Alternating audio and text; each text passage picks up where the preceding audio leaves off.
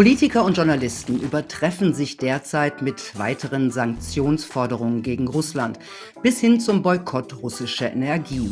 Und wer dann mal ganz höflich dazwischen fragt, was das denn wohl fürs eigene Land bedeutet, der kriegt sofort Zynismus und Empathielosigkeit vorgeworfen.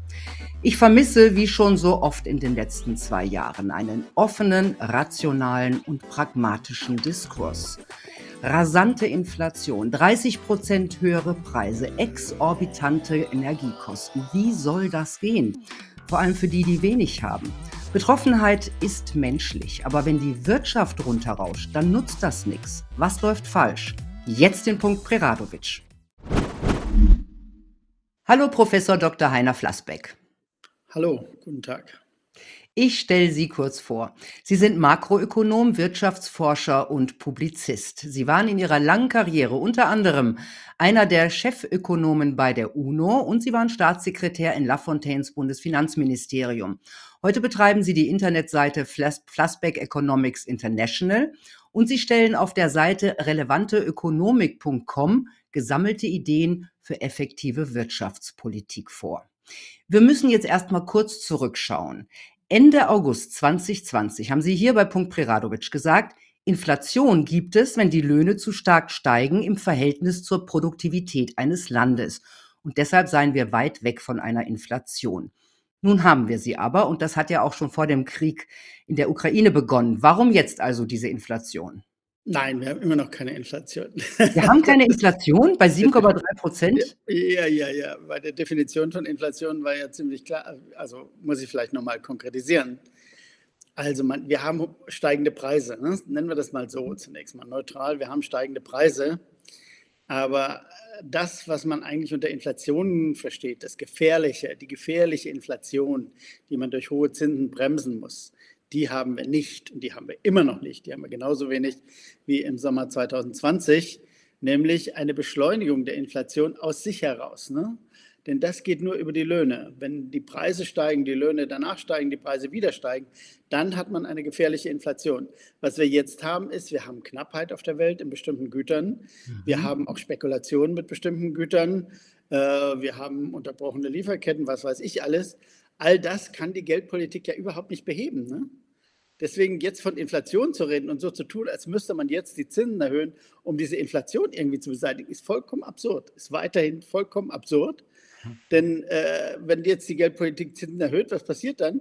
Dann äh, bricht sie die Konjunktur ab, dann sinken die Investitionen und damit ist das Einzige, was diese Preissteigerung wieder rückgängig machen kann, nämlich Ausweitung der Kapazitäten über Investitionen, das wird jetzt unterdrückt.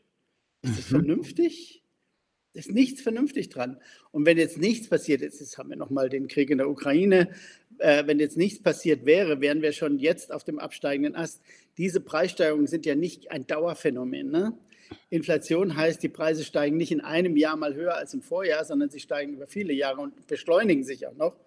Äh, davon, wie gesagt, sind wir weit entfernt.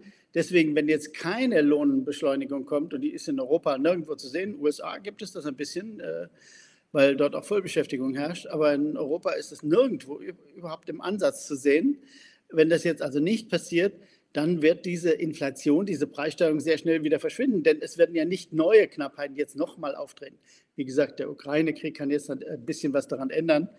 Aber im Prinzip sind wir schon auf dem absteigenden Ast. Und äh, in einem Jahr werden wir sehen, dass es keine hohen Preissteigerungsraten mehr gibt.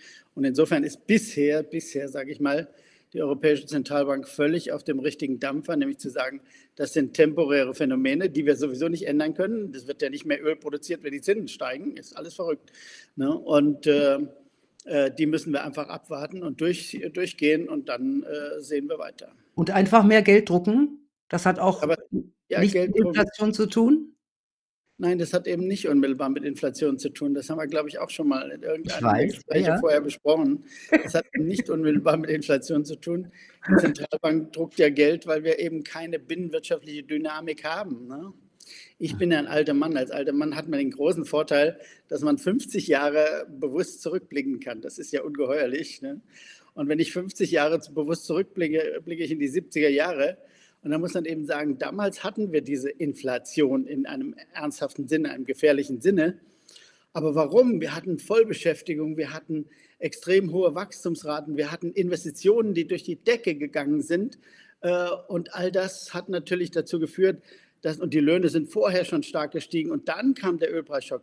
Das hat dazu geführt, dass dann eine äh, Beschleunigung der Inflationsraten gab. Und dann hat die Geldpolitik, jedenfalls zu Anfang, zu Recht dagegen gehalten und diesen Wahnsinnsboom abgebremst. Aber von einem Wahnsinnsboom kann man gar nicht die Rede sein. Im Gegenteil, wir sind gerade aus einer tiefen Rezession, der Corona-Rezession gekommen und sind jetzt in Gefahr, schon wieder eine neue Rezession zu geraten. Die Investitionstätigkeit, die private, steigt überhaupt nicht, die ist extrem schwach. Das Einzige, was passiert ist, der Staat gibt Geld aus, weil sonst würde alles zusammenbrechen. Und das, was die Notenbank an Geld druckt, ist bisher immer noch da bei irgendwo bei den Banken und ist überhaupt nicht aktiv und äh, mhm. hat überhaupt nichts mit Inflation und mit Geld ausgeben zu tun. Inflation hat mit Geld ausgeben zu tun, aber in einem Sinne, dass auch diese Quelle sozusagen des Geldausgebens sich immer wieder belebt, nämlich die über die Löhne. Mhm. Aber wir laufen ja in wahrscheinlich noch sehr viel höher steigende äh, Energiepreise. Ja? Die EU will ja jetzt auch einen Boykott von russischer Kohle beschließen. Generell gibt es ja viele äh, die möchten einen äh, generellen Boykott äh, russischer Energie. Das heißt natürlich, dass die Energie wesentlich teurer wird. Was hat denn das ähm, für ein, ähm, was wird denn das bringen? Das kann, ja, ist ja das, eigentlich nicht wünschenswert, oder? Ja, das habe ich ja angesprochen. Das sind die Folgen des Ukraine-Konflikts. Das hat, hat, aber den gleichen Effekt, dass einmal die Preise steigen, aber nicht für zehn Jahre die Preise steigen. Die steigen dann einmal noch stärker. Und da müssen wir dann wieder durch und dann müssen wir wieder die Zähne zusammenbeißen und durch. Denn dagegen können wir nichts tun. Wir können das ja nicht, diese physischen Veränderungen, wenn die tatsächlich hinter den Preisen stehen, wie gesagt, nicht immer, es gibt auch Inflation in dieser Welt, die ganz fürchterliche Dinge tut, äh, müssen wir jetzt nicht im Einzelnen drüber reden. Aber wenn physische Veränderungen dahinter stehen, äh, das können wir ja nicht durch irgendetwas ausgleichen, da müssen wir, müssen wir einfach durch. Der Staat muss dann den Ärmsten in der Gesellschaft unter die Arme greifen, damit die da auch durchkommen, ohne große Verdrückungen. Aber alle anderen müssen halt einmal, dann äh, muss man halt sein, auch sein Kaufverhalten ein bisschen ändern und sehen, dass man mhm. mit weniger Energie auskommt für eine Zeit. Für die meisten Menschen ist das kein so großes Problem. Für viele ist es trotzdem ein gewaltiges Problem. Aber man darf nicht wie der ehemalige deutsche Bundesbank, äh, Bundespräsident, wenn ich den mal erwähnen darf, Herr Gauck, sagen, wir müssen jetzt frieren äh, für die Freiheit. Das ist dummes Zeug, weil er friert bestimmt nicht, äh, sondern er muss sagen, wer, wer sind diejenigen, die frieren sollen? Und es soll eben niemand frieren und wir können uns das gut leisten, äh, ein bisschen mehr für das Geld aus, für das Öl auszugeben. Aber die, die es nicht können, denen muss der Staat ganz konzentriert und ganz klar mhm. helfen. Sie haben Im Übrigen, ja? Wenn ich das noch anfügen darf, wir sind ja auch, ich bin schon ein bisschen erstaunt, dass jetzt alle so furchtbar erschrocken sind über hohe Ölpreise. Ne? Wir reden ja die ganze Zeit über Klimakrise, reden wir komischerweise auch. Klimakrise zu bekämpfen heißt nichts anderes, als mit hohen Energiepreisen für fossile Energie zu leben. Ne? Also man könnte das auch als Einübung sozusagen in äh, die nächste Phase unserer Welt, die nächsten 20 Jahre äh, interpretieren. Ja, aber es gibt keinen Grund, absolut geschockt zu sein. Und zudem muss man auch sagen, die realen Preise gemessen an unseren, unserer Kaufkraft, unserer, sage ich jetzt wieder, an der mittleren durchschnittlichen Kaufkraft, die realen Preise sind immer noch sehr niedrig. Die sind nicht sehr hoch. Die sind immer noch sehr niedrig. Also wenn ich vergleiche mit den 70er Jahren, dann sind wir heute nicht viel über den 70er Jahren drüber. Ich meine, das muss man sich vorstellen. Äh, Auch wenn sie jetzt schon über 30 Prozent äh, gestiegen ja. sind? Ja, erstaunlicherweise, ne? Ja. Echt? Ja, aber ich meine, es schaukelt sich ja hoch. Der Konsumklimaindex ähm, ist laut Eurostat auf einem Tiefpunkt. Die Leute verkneifen sich jetzt das Kaufen, vor allem größere ähm, Anschaffungen. Ähm, wie groß ist denn das Risiko einer Stagflation? Also der Kombination von Inflation, okay, ich sah nicht, Sie sagen ja, wir haben ja nicht mal eine Inflation, aber das ist eine Kombination von Inflation und stagnierender oder gar schrumpfender Wirtschaft. Ja, das ist aber das falsche Wort, wie gesagt, weil Stagflation ist zu viel Inflation drin. Äh, ja, ja. Das Inflation, Inflation in dem Sinne versteht, wie ich das am Anfang gesagt habe. Ich glaube, dass man muss da unterscheiden, einfach zwischen steigenden Preisen einer Statistik, einem Index, wo, wo die Preise höher sind, und dem, was ich meine, nämlich einem sich selbst beschleunigenden Prozess. Wenn man darunter unterscheidet, dann äh, macht Stagflation keinen großen Sinn. Wir, kriegen, wir bekommen jetzt eine Abschwächung der Wirtschaft, ganz klar, wieder aus völlig anderen Gründen. Und äh, auch da muss der Staat wieder dagegenhalten. Und äh, gleichzeitig muss man bei der Inflation das tun, was ich vorhin gesagt habe, nämlich abwarten. Aber besonders in der Stagflation kann die Geldpolitik überhaupt nichts tun. Also die Hoffnung oder die, die ja, manchmal verrückte Hoffnung von vielen Leuten, jetzt würde die Notenbank, jetzt müsste die endlich mal und richtig und toll mhm. und dagegenhalten und so. Es ist noch verrückter, wenn man, wenn man Stagnation hat. Warum sollte die Geldpolitik dagegenhalten? Wie gesagt, wir brauchen Investitionen. Investitionen sind das Wichtigste. Und das Einzige, was die Geldpolitik tun kann, um gegen die Inflation etwas zu tun, ist Investitionen zusammenknüppeln. Warum sollten wir das tun? Das ist verrückt. Ne? Mhm. Aber Sie stimmen, stimmen Sie mir zu, wenn ich sage, wir werden jetzt alle ärmer? Wir sind alle schon ärmer geworden. Wir sind schon durch Corona erheblich ärmer geworden.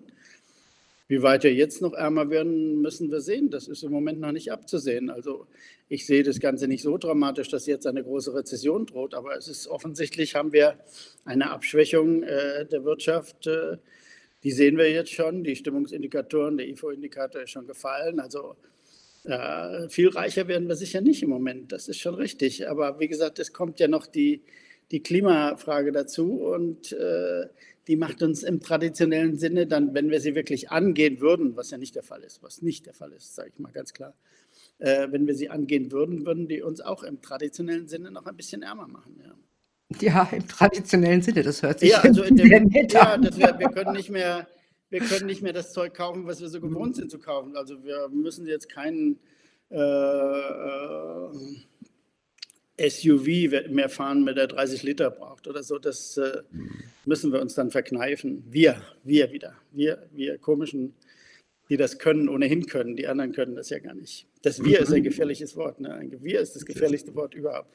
Ja, jetzt im Zuge, gestern kam eine Studie raus zum zum Klima und äh, alle Leute sagen dann auch, wir müssen jetzt etwas tun.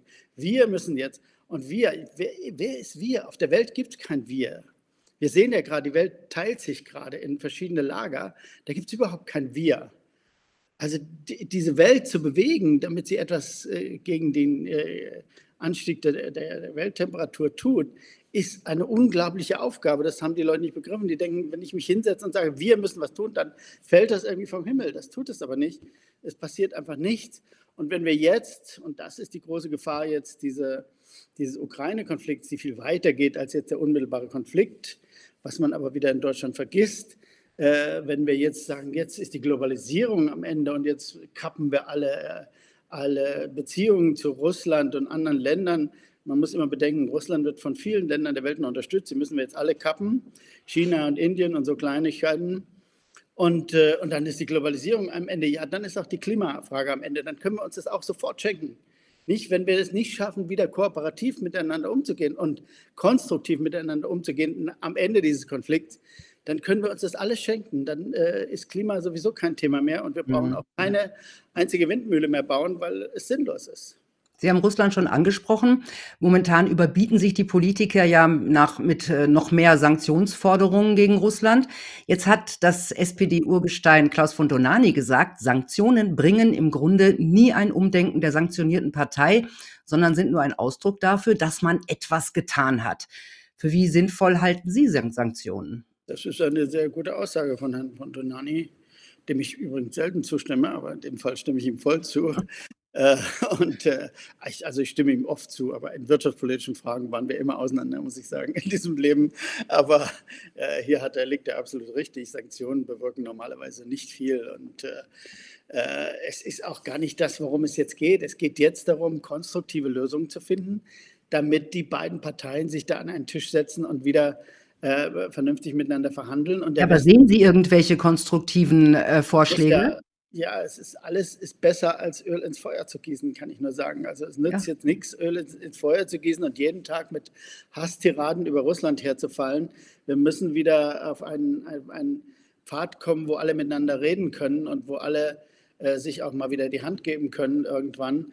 Und, äh, und dann äh, muss es, wird es auch eine Lösung geben. Äh, wie immer die aussieht, kann jetzt niemand vorhersagen. Aber es ist klar von Anfang an gewesen in diesem Konflikt, dass Russland bestimmte Bedenken, Ängste hat.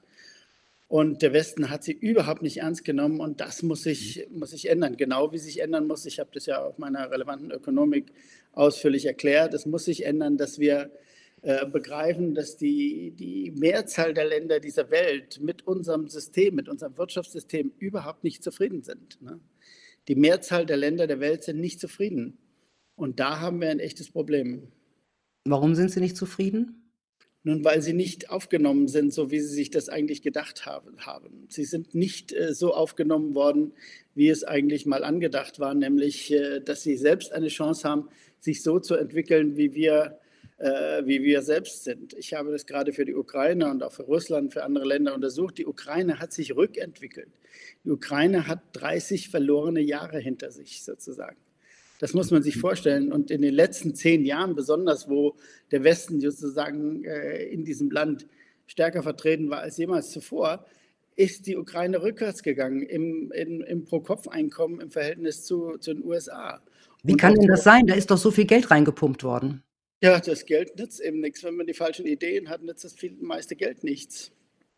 Und die falsche Idee, um das mal ganz klar zu sagen, die, falsche, die grundlegend falsche Idee ist, man öffnet einfach die Märkte, man macht Handel durch Wandel, heißt es, nee, oh, umgekehrt, Wandel durch Handel. Man macht Wandel durch Handel und dann ist alles gut. Da ist nichts gut. Das gilt übrigens auch für Osteuropa. Warum sind so viele Länder so extrem unzufrieden in Osteuropa? Nun, weil sie das gleiche Problem haben, weil sie das gleiche Problem haben, dass sie zwar Teil dieses Marktes sind, dem europäischen Binnenmarkt sind, aber es ihnen einfach nicht gut geht. Ne? Ich war gerade am äh, Wochenende auf einer großen Konferenz in Italien da haben wir unter anderem über Bulgarien geredet. Äh, Bulgarien geht es überhaupt nicht gut, obwohl es lange Zeit in der EU ist. Es hat jetzt eine neue Regierung, die auch wieder nicht weiß, was sie tun soll. Die Regierung vorher hat schon 20 Jahre lang nicht gewusst, was sie tun soll. Wir haben äh, massive Probleme in ganz Osteuropa, was sich ja niederschlägt in einem Wahlergebnis gestern. Herr Orban ist wiedergewählt worden. Ja, warum? Obwohl wir ihn so lieben, ist er wiedergewählt worden.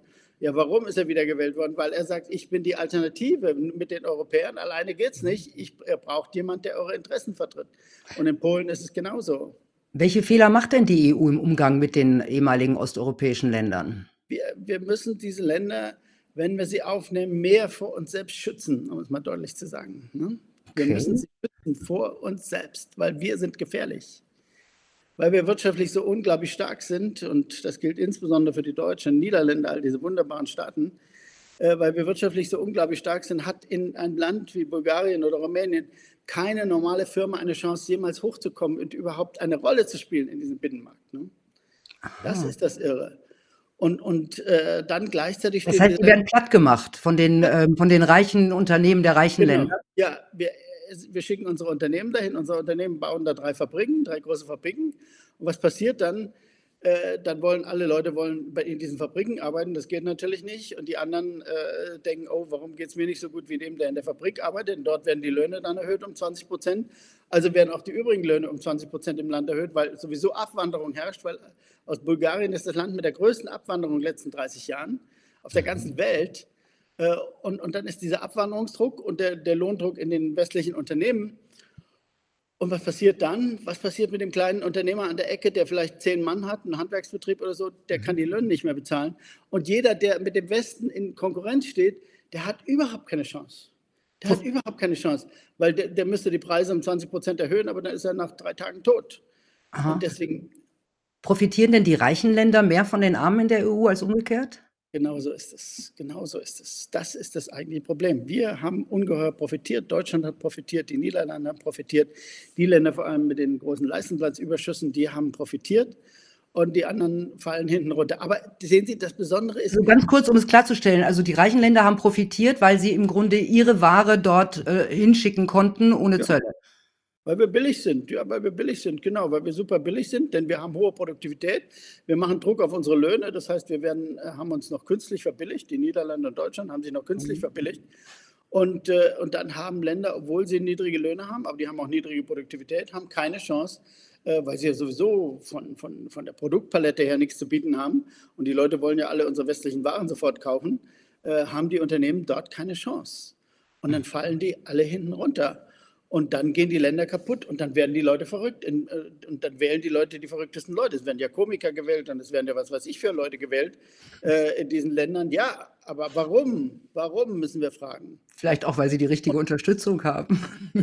ja, und weil wir, weil, aber sehen Sie, was dann irre ist, da müsste die EU-Kommission müsste dort jeden Tag am Ball sein müsste in diesen Ländern sagen, Leute, bei euch läuft was schief, wir müssen euch helfen, wir müssen etwas dagegen tun.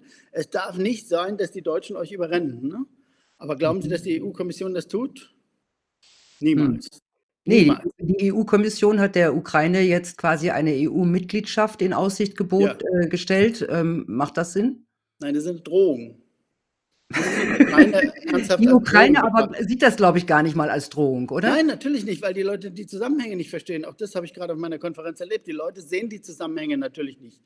Äh, wie sollten sie auch? Die haben einfach zu wenig Erfahrung. Die Politiker, die da gewählt werden, sind auch nicht besser als unsere. Wie sollten die das verstehen? So, und, äh, und aber die EU-Kommission, die hat tausend Leute in Brüssel sitzen, die nichts anderes tun, als sich mit diesen Ländern zu beschäftigen. Die müssen hingehen und denen sagen, äh, wir, wir lassen nicht zu, dass die Deutschen euch überrennen. Aber das denken die natürlich nicht mal im Traum dran. Die sind ja nicht mehr in der Lage, äh, Deutschland äh, für, in Haftung zu nehmen für diese Leistungslandsüberschüsse, obwohl die seit 20 Jahren gegen alle europäischen Regeln verstoßen. Und das läuft schief, sehen Sie. Das ist das, was bei uns grundlegend schief läuft. Und deswegen äh, müssen wir diese Dinge ändern. Äh, und, äh, und, und müssen wir vieles Politische auch reden. Aber wir müssen über solche fundamentalen äh, Probleme in unserem System reden. Und wenn wir das nicht tun, dann geht es uns nämlich so wie den meisten Entwicklungsländern. Ne? Dann stehen wir am Ende blöd da und fragen uns, warum sind wir immer nur die Blöden, warum sind die anderen immer nur die Gewinner? Und dann werden die Länder wenden sich von uns ab. Und wohin wenden die sich in dieser Welt? Nun, die wenden sich nach China und die wenden sich nach Russland und was weiß ich wohin, nur weil sie mit diesem Westen, Norden, Westen nichts mehr zu tun haben wollen. Mhm. Ähm, jetzt, also was man, was man jetzt so aus der Politik hört, das heißt, äh, wir wollen uns komplett lösen wirtschaftlich von Russland und zwar in jeglicher Hinsicht. Jetzt frage ich mich aber, das ist jetzt unser sehr, sehr großer Nachbar. Ähm, ist das für die EU oder auch für Deutschland nicht eher schädlich, äh, sich von Russland zu lösen komplett? Ja, ist eine völlige Wahnvorstellung, finde ich. Ja, aber, die, aber das herrscht jetzt gerade vor. Ja, ja natürlich. Ja selber. Wir können nur hoffen, dass dieser Wahn mal wieder vorbeigeht und die Menschen ja. wieder äh, sich zurücklehnen und, und vernünftig anfangen Wir können doch nicht äh, eine Mauer um Russland bauen und sagen, Russland bleibt jetzt für 100 Jahre von uns abgekapselt. Vor allem wird Russland dann das tun, was wir eigentlich am wenigsten wollen. Es wird sich ganz nach Asien konzentrieren. Es wird sich ganz nach Asien ausrichten. Und die werden und die, die Feindschaft und die, die Gegnerschaft zu uns wird noch viel größer werden. Und das kann doch nicht vernünftig sein. Das kann weder mit China vernünftig sein, noch mit Russland. Sehen Sie, China ist auch so ein Fall, wo die Amerikaner wie die Irren einen Popanz aufbauen und sagen, äh, China ist der große systematische Gegner. China ist das überhaupt nicht. China hat äh, beharrt, wie Russland auch, auf dem Recht, seine eigenen äh, Grenzen zu sichern und seine die, seine eigene Integrität zu sichern. Darauf beharren sie. Aber China ist nicht der große Gegner und äh, die Amerikaner betrachten China ja nur als Gegner, weil sie größer sind als die USA inzwischen. Die sind ja. größer als wir. Also, würde, als wäre, hätte das irgendeine Bedeutung, dass die dieses Land insgesamt äh, mhm. gerechnet ein größeres Bruttoinlandsprodukt als die USA haben. In zehn Jahren wird das chinesische Bruttoinlandsprodukt wahrscheinlich zweimal so groß sein wie die USA. Was wollen sie denn machen? Wollen sie dann Atombomben auf die USA, auf ja. die China werfen, um das wieder klein zu bomben? Oder ja, aber das ist die Frage. Eine die USA, ja, das ist die Frage. Die USA haben ja dieses Selbstverständnis, die Nummer eins zu sein, wirtschaftlich und militärisch. Wirtschaftlich ähm, haben sie es gerade an die Chinesen abgegeben. Ähm, ich habe nicht den Eindruck, dass die Amerikaner das akzeptieren. Kann das auch eine generelle Gefahr für den Weltfrieden oder für natürlich, die Natürlich ist das eine große Gefahr. Man, man, man, man piekst die Chinesen jetzt dauernd irgendwo hin um, äh, und, und äh, macht die Chinesen aggressiv, aggressiver, als sie eigentlich sind. Und deswegen rüsten die auf. Warum? Die rüsten nicht auf, weil sie aufrüsten wollen, weil sie unbedingt mächtig sein wollen, sondern die rüsten auf, weil sie Angst haben, dass die USA ihnen jederzeit äh, irgendwie drohen können und sie mit irgendetwas äh, niederknüppeln können. Deswegen rüsten die auf. Und, aber Europa muss sich von diesem Denken lösen. Das ist das eigentlich Gefährliche. Wir müssen doch nicht das amerikanische Hegemonialdenken mitmachen. Das ist doch verrückt, wenn wir das mitmachen. Diese, dieser Tage oder heute war es, glaube ich sogar, hat mein amerikanischer Kollege Jeffrey Sachs, äh, mit dem ich auch nur gelegentlich übereinstimme, aber der hat auch äh, genau das Gleiche gesagt, sehr vernünftig. Äh, die Amerikaner haben da eine eine Paranoia, dass sie müssen die größte und mächtigste Macht der Welt sein. Das werden sie nicht sein und sie werden es nicht bleiben. Und Indien wird sie auch irgendwann überholen. Und sie müssen sich einfach einordnen in äh, eine multipolare Welt, eine Welt, wo es nicht nur eine Macht gibt, die alles bestimmt. Äh, und das können sie nicht begreifen. Und ich muss sagen, Biden, Biden ist offensichtlich einer aus dieser ganz alten Welt und der kommt da nicht raus. Und, und das ist gefährlich. Ja, nun steht Deutschland ganz treu zu den USA. Hat man den Eindruck, stehen denn die USA auch so treu zu Deutschland und Europa? Nein, die USA haben an Deutschland äh, und Europa nur insoweit Interesse, als die möglichst klein bleiben und nicht, äh, nicht selbst nicht sehr groß werden und äh, sich nicht mit dem Osten verbünden, um vielleicht noch größer zu werden. Ich glaube, das ist das einzige wichtige Interesse, was die USA haben. Und äh, ich meine, man, man hat bei beiden gesehen, also ich unterstelle das jetzt mal, aber man hat es ziemlich deutlich gesehen, es ging in erster Linie um Nord Stream 2 die ganze Zeit, mhm. bevor der Konflikt ausbrach. Und das ist doch verrückt. Warum sollten wir nicht unser Gas äh, aus der Nähe beziehen über eine Leitung, anstatt es mit Schiffen über den Atlantik bringen zu lassen äh, und die Amerikaner ihr Gas verkaufen können? Das ist völlig verrückt. Äh, und äh, wir werden Gas noch sehr lange Zeit brauchen, übrigens, äh, im Gegensatz ja, zu dem. Und das wird halt viel, viel teurer, wenn wir es ja, natürlich. mit den Tankern ja. importieren oder aus Katar mit einem großen und mächtigen Land, Russland wird ja noch lange Zeit ein mächtiges Land sein. Wir müssen mit einem großen und mächtigen Land, das in unserer Nachbarschaft liegt, äh, gute Nachbarschaft äh, haben und nicht, äh, und nicht permanente Konfrontationen. Und ich will jetzt überhaupt nichts dazu sagen in einer solchen Situation. Die Regierung war neu und äh, es gab ein totales Überschießen. Ich kann nur hoffen, dass, es, dass sich einige wieder fangen und, äh, und wieder sehen, äh, dass diese totale Konfrontation oder Vernichtung der russischen Wirtschaft oder so Blödsinn, äh, dass, man, dass man davon wieder runterkommt und begreift, nein, das ist, äh, kann gar nicht unser Interesse sein, sondern wir müssen äh, gute Nachbarschaft mit Russland auf Dauer halten, ganz gleich, wer da im, im Kreml sitzt. Und wir müssen auch vor allem sehen, wenn ich darauf noch zurückkommen darf, dass was wir auch da, also in Russland sind wir auch schuld gewesen an dieser ganzen Situation. Wer hat denn in den 90er Jahren kann ich Ihnen erzählen, da war ich oft in Russland und auch in Kasachstan und habe da beraten. Da hat der Westen ein Chaos angerichtet in diesen Ländern. Nicht wir waren das. Der Internationale Währungsfonds saß in Moskau und hat eine Privatisierung gemacht, die total in die Hose gegangen ist, total in die Hose gegangen ist, die die Oligarchen hervorgebracht hat mhm. und war noch stolz darauf. Dann haben sie Wirtschaftspolitik gemacht, die in, die in eine Katastrophe geführt hat, eine Währungskrise ohne Gleichen, 97 oder 98 war es. Und Jelzin war am Ruder und Jelzin war der große westliche Freund. Äh, und, und, da kam Putin dann hoch. Dann hat offensichtlich haben ein paar Leute haben gesagt, so geht es nicht weiter, so kann man dieses Land nicht führen äh, mit einem besoffenen äh, äh ähm, Präsidenten an der Spitze und, und mit den Amerikanern, die überall das Sagen haben. Aber hat nicht Jelzin Putin selber vorgeschlagen? Ja, das kann sein. Wie gesagt, als Ministerpräsident. Der hat alles vorgeschlagen am Ende. Ich habe ihn selbst einmal äh, persönlich erlebt und ich kann sagen, es war eine schlichte Katastrophe. Also, äh, mhm. Also da, da das haben wir angerichtet. Ne? Und dann, aber Putin wollte das ja ändern. Putin wollte, wollte die ersten zehn Jahre seiner äh, Regentschaft wenigstens noch mit dem Westen ja offene Beziehungen haben und ehrlich, aber auf Augenhöhe. Man kann ein Land wie Russland nicht als Rohstofflieferanten abtun und sagen, das ist eine Mittelmacht, die Rohstoffe liefert oder so. Das Regionalmacht, wie Obama gesagt hat. Wer hat es gesagt? Obama, ja. ja. Äh, das kann man einfach nicht tun, sondern man muss sie ernst, ernst nehmen, man muss ernsthaft mit ihnen umgehen und man muss, äh, äh, man muss äh, Respekt haben vor diesen Ländern. Äh, anders geht es nicht. Ne? Kommen wir noch mal auf die, ähm, hochschießenden Preise zurück. Ähm, der Verbraucher, also das Wir wieder, wir sind die großen Verlierer, aber wer sind die Gewinner? Es gibt ja immer Gewinner bei sowas, oder? Natürlich, klar, wenn die Preise hochschießen, hat der gewinnt ja jemand. Natürlich gewinnen welche.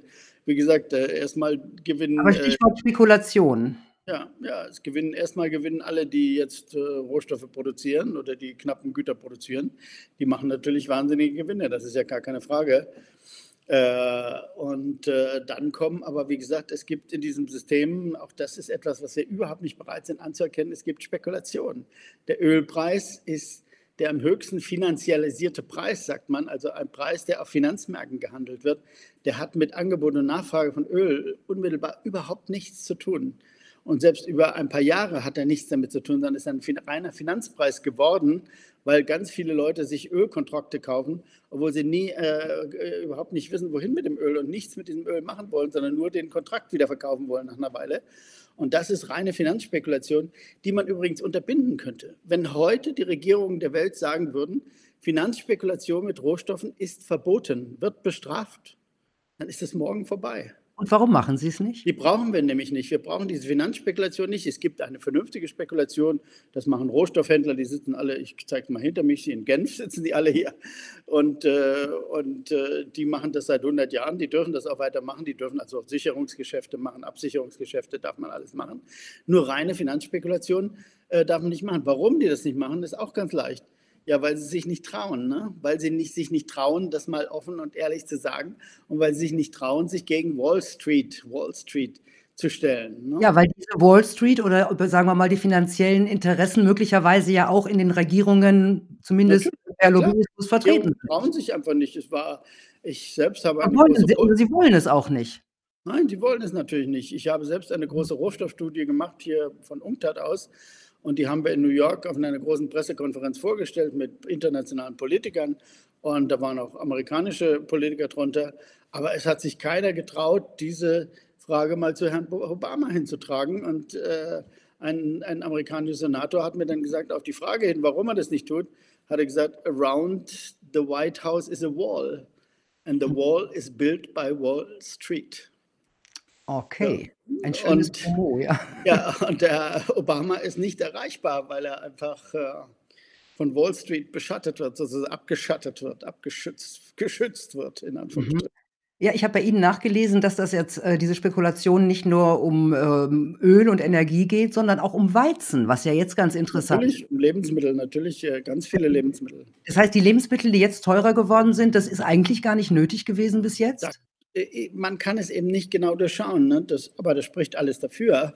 Sehen Sie es ganz einfach, wenn sich ein Preis innerhalb von ein paar Wochen äh, um 20 Prozent rauf oder wieder runter bewegt, dann kann man sicher sein, dass Spekulation dahinter ist. Es ist ja nicht die Weizenproduktion jetzt im Januar äh, plötzlich gesunken, sondern es war die Spekulation, dass vielleicht die Weizenproduktion im Herbst sinken wird und deswegen einige Leute dann äh, jetzt besonders viel Weizen gekauft haben, weil sie gesagt haben, dann werden ja die Preise steigen. Also wenn ich dann meine Kontrakte im Sommer wieder verkaufe, dann bin ich reich. Ne? Äh, das, das passiert jeden Tag und das passiert mit ganz vielen Lebensmitteln. Und das ist eigentlich ein Skandal ohnegleichen. Aber von diesem Skandal will niemand etwas wissen. Niemand will davon etwas wissen. Mhm. Ja, genau. Es, blu es bluten da ja auch vor vorwiegend die normalen Bürger. Genau, ja. Und ja, und es ist einfach gegen eine, oder? gegen eine große Kaste von, von reichen, einflussreichen Leuten. Und da sind unsere Medien auch immer ganz klein, unsere Traditionsmedien, sage ich mal. Mhm. Sie plädieren ja auch für einen Neuanfang. Sie haben geschrieben, grundlegend für einen Neuanfang muss die Einsicht sein, dass es vernünftigen Handel zwischen Staaten nicht ohne ein vernünftiges Währungssystem gibt. Wie meinen Sie das? Was stimmt da momentan nicht und wie muss es aussehen? Na, das ist zum Teil das, was ich vorhin schon angesprochen hatte, im Falle Bulgarien. Bulgarien, nehmen wir den Fall wieder, dort steigen die Löhne sehr stark, die Produktivität steigt sehr wenig. Das heißt, die Firmen verlieren an Wettbewerbsfähigkeit jeden Tag. Das Land müsste eigentlich abwerten, aber die haben nun irgendwann vor 20 Jahren schon beschlossen, ihre Währung eins zu eins an den Euro anzuhängen. Und das kann nicht funktionieren. Ne? Das könnte funktionieren, weil Bulgarien in der Lage wäre, äh, die gleiche Produktivität wie der Westen darzustellen und die Löhne auch nur so wenig über der Produktivität steigen würden wie im Westen. Das ist aber nicht der Fall. Aber jetzt dort wieder auszusteigen, ist extrem schwierig, weil man, Fall Griechenland war genau der gleiche Fall, weil man dann braucht man die Unterstützung der starken Länder, die dafür sorgen, dass die eigene Währung nicht, nicht in die äh, über die Klippe geht und total abwertet. Und äh, ach ja, ein anderes schönes Beispiel ist Türkei. Türkei ist genau im Moment der klassische Fall. Die Türkei lässt man völlig im Regen stehen, weil sie haben keine Chance, ihre Währung zu sichern. Weil die eigene Währung, die Abwertung der eigenen Währung kann man nicht dauerhaft sichern, denn dazu braucht man internationale Währung. Aber die internationale Währung hat man nicht beliebig viel. Die Aufwertung der eigenen Währung, die kann man unendlich lange machen, wie die Schweiz das gemacht hat, weil man da mit der eigenen Währung interveniert und die kann man halt drucken. Aber Abwertung kann man nicht verhindern und das ist genau das Problem. Und da müsste wieder der Westen sagen, jawohl, Leute, äh, wir wollen auch da keine Spekulation. Auch da gibt es natürlich massive Spekulation. Äh, mit Währungen ist die größte Spekulation überhaupt.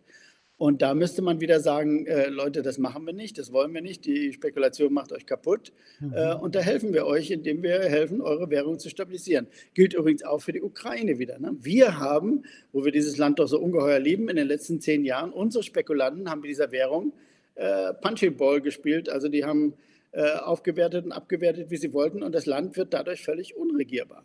Und der Westen schaut zu und sagt, ach Gott, da kann man jetzt gerade nichts mehr machen. Das ist irgendwie ist Mhm. halt Schicksal oder Natur oder so. Das ist Aber um es noch mal zusammenzufassen, Sie sagen, seit der Westen sich stärker engagiert, ähm, das ist so seit 2014 ungefähr, ähm, in der Ja. Ukraine, geht es der Ukraine schlechter? Das heißt, den Menschen Besonders schlecht, ja. Besonders schlecht, ja.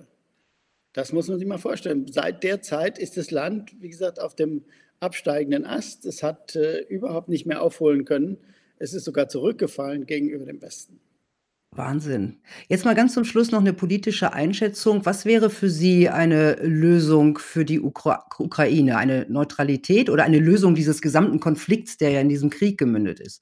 Ja, man muss irgendeine Lösung finden. Es wird vermutlich nicht gehen, ohne ohne dass man die, äh, weit östlich südöstlichen Gebiete, äh, Volksabstimmung macht oder irgendwas unter internationaler Aufsicht und sie entscheiden lässt, wo sie hinwollen. Sie müssen entscheiden, wo sie hinwollen.